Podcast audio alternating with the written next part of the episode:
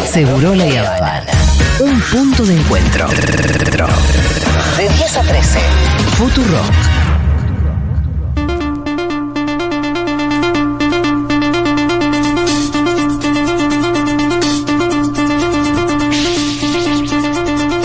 La aventura del pensamiento.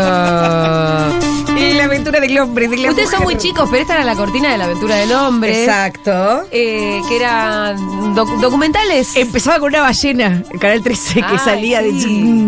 O un delfín, no me acuerdo. Pero bueno, una orca. Una orca. Es verdad, los orcos, mirá, el significante no perdona. Era una orca. Sí. Una orca que estaba en la aventura del pensamiento. Yo creo que se vienen tiempos muy difíciles. Digo, no, saliendo de la industria del libro. Sí. ¿no? Eh, la literatura, eh, el, eh, el otro día le dio like, mi en los 200.000 likes que pone por día, eh, a un tweet que decía, bueno, yo puedo bancar, viste la gente que dice que banca las universidades, yo puedo bancar las carreras de médico, de todo, pero no voy a bancar so- humanidades, sociología, ¿no? Porque la batalla cultural es justamente contra, eh, contra la lectura. Entonces, bueno, viene una, una, una militancia de volver a, a lo que son los libros, ¿no? Que no solo son un refugio, a veces sí son un refugio, son una manera de ver la vida, una manera de entender la vida y una manera de imaginar cosas posibles. Claro, de expandir los horizontes. Y el libro está siempre, eh, bueno, el Pituga lo puede decir, ¿no? A mí me bueno, escribí tanto que me obsesiona, pero escribí una novela sobre eso, sobre, lo- sobre la lectura en las cárceles, por ejemplo, ¿no? Así cuando estás despojado de todo, ¿no? De la libertad. Cuando estás realmente despojado de la libertad, la aventura es un libro. No, hay nada que extrañe más eh, que el tiempo que yo tenía para eso. Era un tiempo, de tanto tiempo para leer. Era, aparte cuando le encontré Sí, la vuelta, una vuelta me acuerdo cuando me di cuenta. Un día me acuerdo que eh, yo tenía un compañero de celda, me acuerdo, eh, nos habían sacado tres compañeros Sí, de celda, sí. quedamos dos, dos son, y me puse a leer. Pim, pim, no sé ni qué libro estaba leyendo. Y sabés que leí como tres horas, cuatro parar. horas. Y en un toque dejo de leer, cierro el libro y el otro me estaba mirando y me dice, ¿a dónde carajo estabas? Ay, qué Ese- lindo. eso quería llegar. Y yo Estabas, en la escuela de Harry Potter. Estaba estabas en vuelta Hogwarts. por caí le digo, y le empecé a contar que el libro y Sí. me mató. o sea, y ahí, ahí me di cuenta lo que lograba con la Con- lectura. Y ahí dije, listo. Eh, me leí la Biblia entera, imagínate. Eh, Sí, pero creo que esa es la disputa y es la principal batalla cultural. En la película Los Delincuentes hay una escena muy hermosa, no sé si la vieron, Rodrigo Fito Moreno. la contó. Bueno, pero hay una, una- la, la escena que más me gusta a mí es el tipo está preso y en un taller de lectura, en una clase de literatura, entra Fabián Casas y empieza a leer un poema extraordinario, La Gran Salina, de Ricardo Celarayán, y el- desde el, el tipo entra, empieza a leerse ese poema y cuando termina el poema, el tipo sale. O sea que los tres años fue el tiempo de ese poema. Ajá. Eh, eh, esa metáfora en la película Qué lindo. Es, es la disputa del tiempo. Entonces la literatura tenemos que tomarla hoy como una gran pasión de disputa del tiempo, pero también, como dije al inicio, de cambiar las ficciones distópicas por las utópicas. La, diferencia cuál es? La distópica es un futuro negativo, la utópica es un futuro ideal.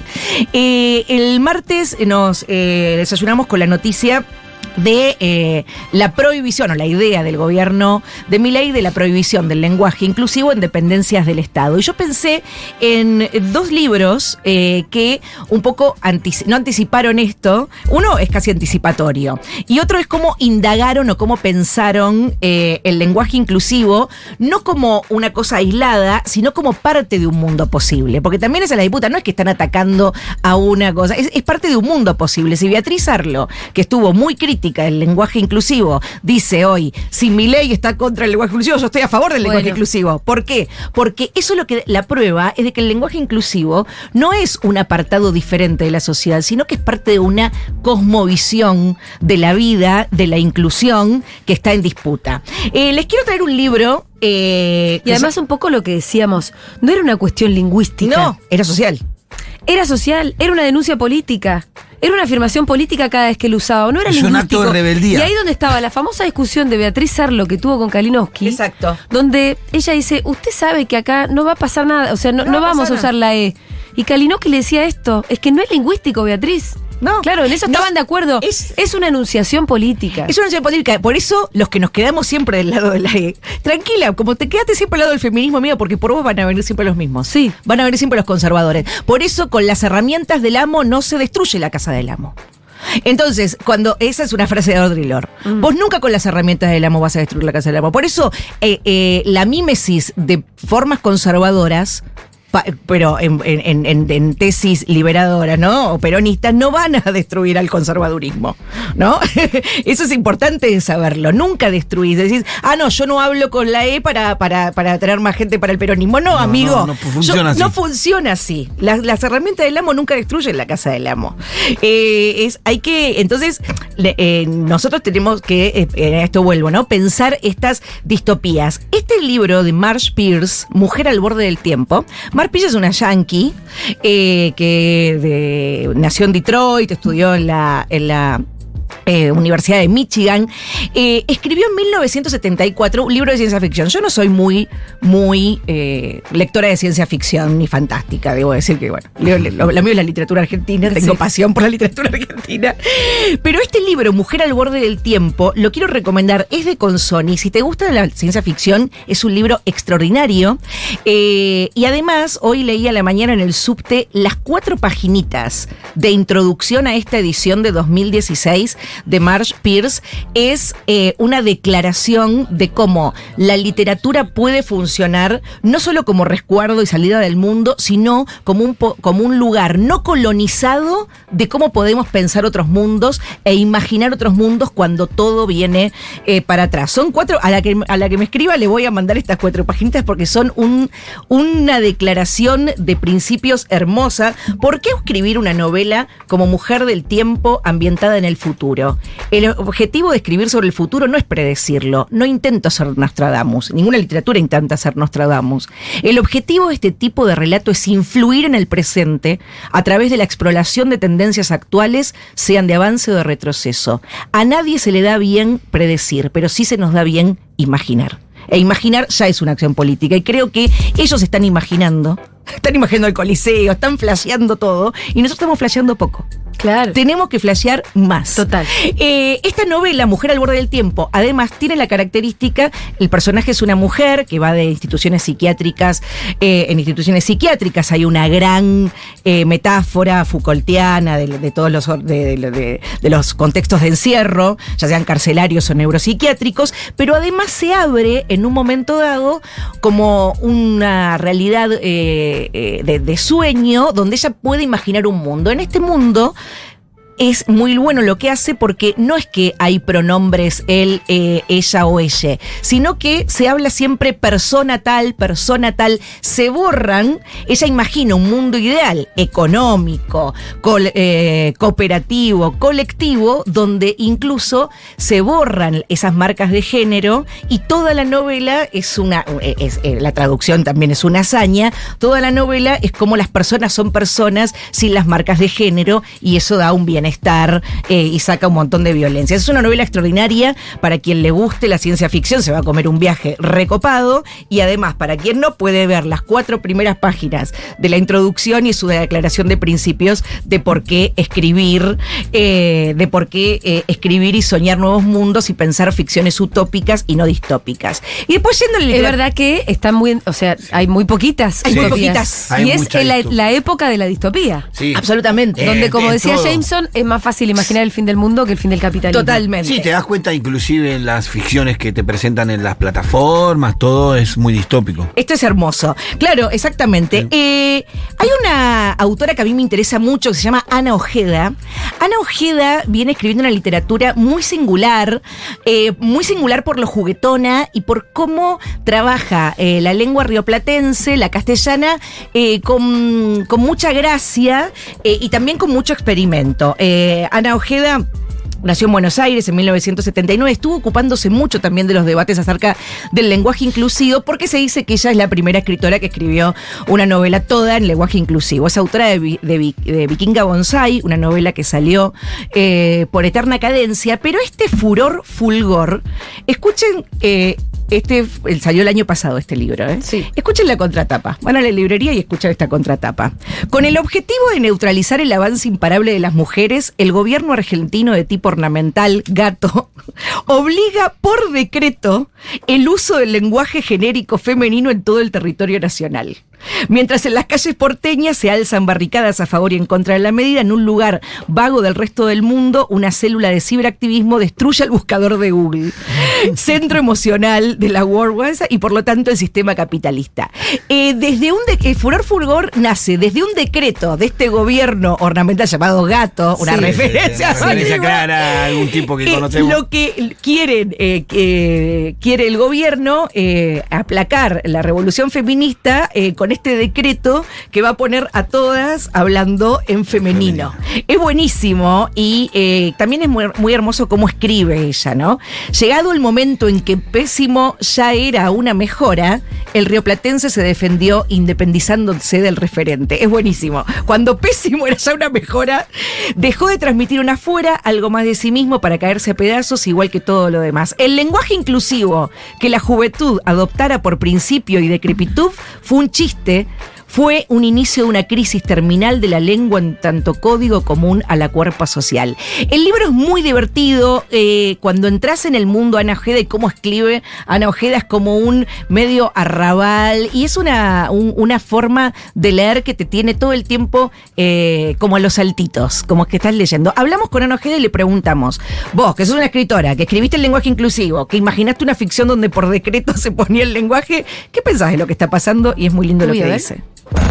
Yo lo que veo es una declaración de intenciones que continúa dos cosas. Por un lado, el discurso inaugural de este gobierno que recortó como destinatarios a los argentinos de bien, dejando todo lo que no es argentino de bien afuera de su interlocución. En este sentido, continúa en esa misma dirección esto de prohibir el lenguaje inclusivo en las dependencias del Estado Nacional. Por otro lado, continúa también la dirección que ya había establecido Rodríguez Larreta, que había prohibido el lenguaje inclusivo en la ciudad hace unos años. Es notable la fe que demuestra esta gente en la violencia, entendida como imposición unilateral o por decreto de las cosas, de la realidad, de la verdad, y al mismo tiempo el desagrado que les despierta el diálogo, la negociación, el consenso, todo lo que es horizontal. Basta volver sobre el bululú de la ministra de Seguridad en La Nación Más, ¿no? Cuando quiso explicar qué significa la palabra consenso. Esto para mí es un continuum con el hecho de que en Jujuy estén encarcelando personas por poner eh, una opinión en Twitter y al mismo tiempo el presidente pueda bulear gobernadores en esa misma red con la tranquilidad de que es amigui del dueño del antro, ¿no? Estamos asistiendo, en mi opinión, al gobierno desnudo del poder, sexista, intolerante, vengativo. Nos quedan, nos quedarán siempre las tretas de les débiles.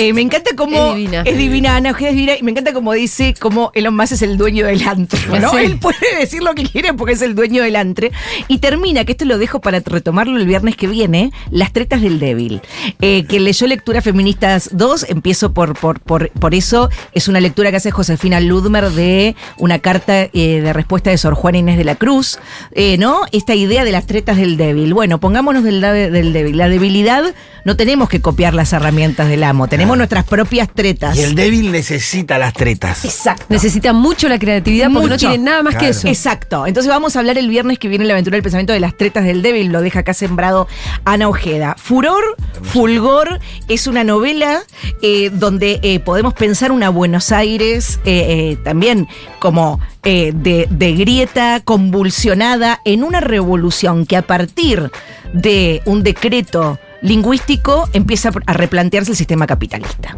¿no? Y, y- y además, y también con una, con, una eh, guerra contra Google, ¿no?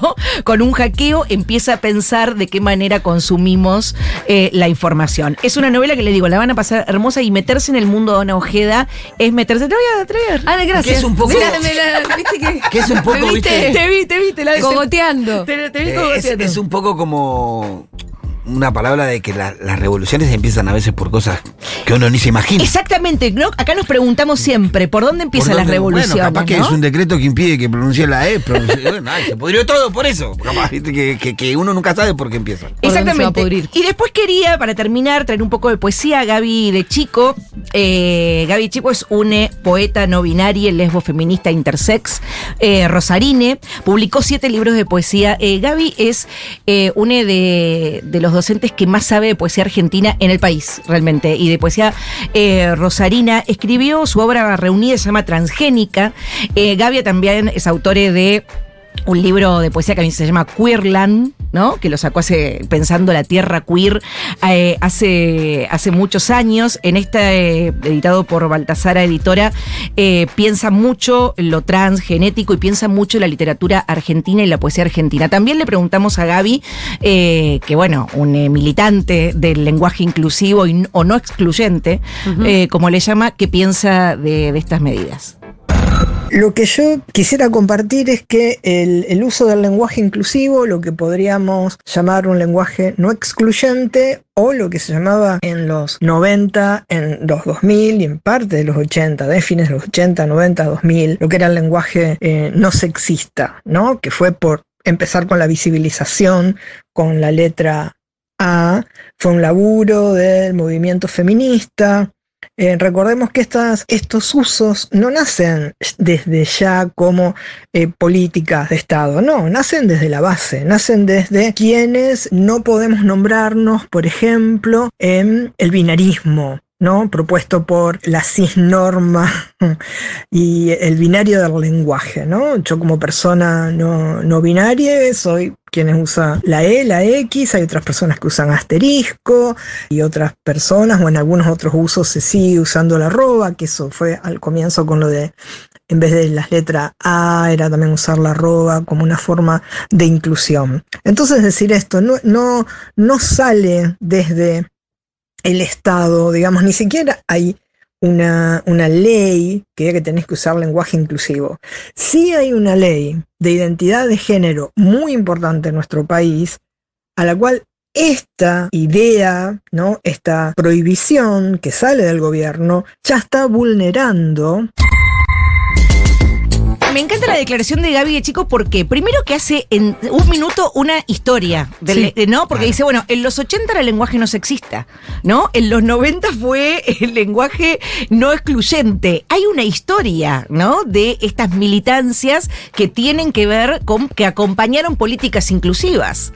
Eh, es decir, en los 80 cuando, cuando eh, bueno, le- eh, se ing- ingresaron diputadas, senadoras, la ley de divorcio, por ejemplo, Sí. ¿no? La ley de cupo fue a principios de los 90. A principios de los 90. Ahí se empezó a hablar de lenguaje no sexista. ¿Por qué? Porque había, había que culturalmente acompañar Claro. esas Claro, materialidades. Diputados, diputadas. Diputadas. Exacto, diputadas. Esa era la, empieza esa a ver era la- diputadas, la ¿no? discusión de la. Exacta. Y después, bueno, ¿cómo, ¿cómo hace? Y además me encanta porque Gaby traza históricamente estas luchas feministas que tenían su correlato en materialidades, eh, como, como la Cámara de Diputados, con directamente donde vulnera esta idea de prohibición del que vulnera una, la ley de identidad de género. Entonces dice, ahí está, está vulnerando eh, directamente eso. Me encanta pensar esto históricamente para justamente eh, no, no, no hacerlo, no, no- esto que hablábamos el otro día el martes, no hacer un comportamiento estanco, sino pensarlo en una, una conmovisión general de inclusión y de no dejar a nadie afuera. Uses o no uses el PRODES. Bueno, en el, el ministro de, de ¿cómo se? eh, del, del ejército. Uy, se me fue el nombre. Petri. Petri. eh, prohibió no solamente el lenguaje inclusivo, el femenino. sino el femenino. O sea, no se le puede decir cava ni tenienta, sino se le tiene que decir cabo o teniente a las mujeres. Eso es un retroceso de la década del 80. Porque pasó por ahí largo y pensaron todos que solamente era con la E. No, con la A también. No, es. claro, claro. Pero en el decreto de Milei también, ¿eh? No solamente el de Petri. El de Ah, Milei también. El- Acordate que lo que dice es que se prohíbe el uso del lenguaje inclusivo y cualquier uso del lenguaje femenino que no sea necesario. Exactamente. Claro, bueno, por eso. Por eso eso. es una discrecionalidad total también, ¿no? O sea, o sea que ¿Cuándo es Villarru-? Villarruel es presidente de la Cámara Claro, de, de sí. Senadores. La literatura argentina y la literatura española si alguien cursó literatura española, pudo ver hace muchos, muchos años uno de los textos tal vez más conservadores de la literatura de- española de Leopoldo Alas Clarín que se llamaba La Regenta, ¿no? ya nadie le puso La Regente, Claro. le pusieron La Regenta. Y también vos siempre decís como Sí. hay también una cuestión de clase, Clase, también. total, sí. Porque sirvienta, Todo el mundo dice siempre sirvienta. sirvienta. Y es la sirviente. Nadie dice sirviente. La sirviente. No importa el contexto, la posición política que vos tengas. Me si pare- es sirvienta, sí es mujer. Y me parece que está, eh, eh, nos hace, es verdad que nos hace retroceder en discusiones que tuvimos hace 10 o Oh, 20 sí. años, pero también es lindo recordar y ponerse en gimnasia de que estamos en el mismo lugar y estamos disputando. La literatura argentina. Además que ya tenemos herramientas porque las Herramientas, discusiones ya las dimos, la ¿no? vimos. La literatura argentina está llena de, eh, de lenguaje no excluyente, no sexista. Ana Ojeda lleva a una ficción muy replatense y, muy osada y muy divertida esto. Y Gaby de Chico, eh, en este poema, me gusta este poema, porque termina diciendo, hacer preguntas mm, o hablar de flores me fue dado después de la tormenta donde creí haber perdido mi voz. Una treta del débil, es decir, cuando yo ya perdí mi voz, es el momento donde puedo o donde me saca mi voz, es el momento donde me puedo hacer nuevas preguntas y creo que hacia, allí hacia allí vamos compañeros. Este es el poema de Transgénica, abre este libro eh, de Gaby de Chico con, con este poema. Voy a empezar por las preguntas más simples. ¿Cómo se llama esta flor al filo de la medianoche? ¿Alguien conoce si sus semillas son de luz? Lo que veo en el jardín me despierta y desplaza en esta soledad de océano retirándose. Hacer preguntas, hablar de flores, me fue dado después de la tormenta, donde creí haber perdido mi voz.